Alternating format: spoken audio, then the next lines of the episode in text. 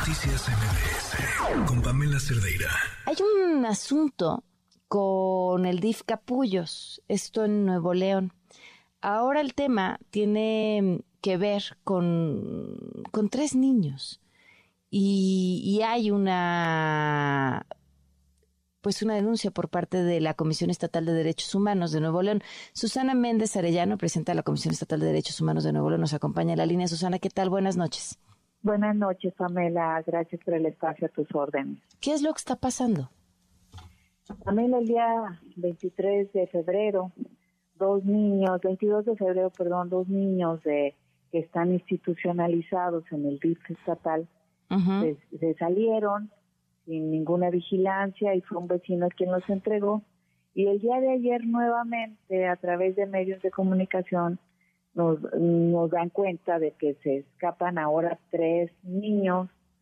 Eh, la Comisión Estatal asistió a, hacerles con un psicólogo y un médico una visita en el DIF y los niños refieren que no quieren estar en las instalaciones del DIF debido a que son maltratados por personal médico, los tres coinciden con que son tres enfermeros y entonces hicimos una denuncia penal ante la Fiscalía General de Justicia del Estado y también se dio intervención a la Contraloría General del Estado para efectos de que te determinen responsabilidades tanto administrativas como penales.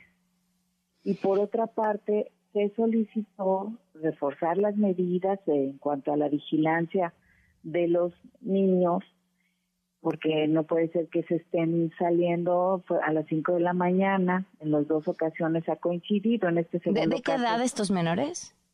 Son de 10 ah, caray. 12, o sea, son... Sí, sí, son niños. Son niños.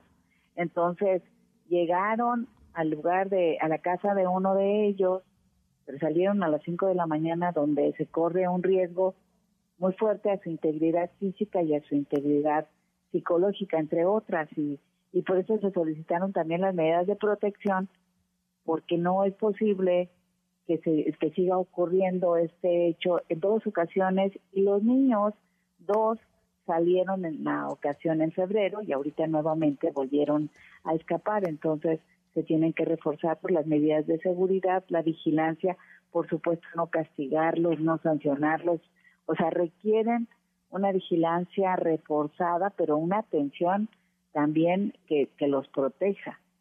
¿Y en dónde están esos niños ahora? En el DIF. ¿Siguen ahí? siguen ahí. ¿Y las personas a quienes denunciaron por maltrato? Ya estamos, ya presentamos ayer tanto las actas como los documentos y las declaraciones ante la Fiscalía. Pedimos que se reforzara la vigilancia por parte de personal que no sea el que los está maltratando. Hablé también con la directora del DIF y ya hicieron un tema que según reforzaron ya la medida, pues están llegando la respuesta, que según ya reforzaron, eh, lo vamos a verificar la próxima semana, un barandal, y que están con un personal que es distinto a los que ellos refieren que los maltrata. ¿Es este el mismo, el, mismo, el, mismo centro que tiene tanta atención por parte de Marina Rodríguez? Sí, es ese, Pamela. Wow. Bueno, pues llama la atención que, que, esto suceda en un lugar con, eh, pareciera, ¿no? o, tantos ojos encima. ¿Qué sigue entonces?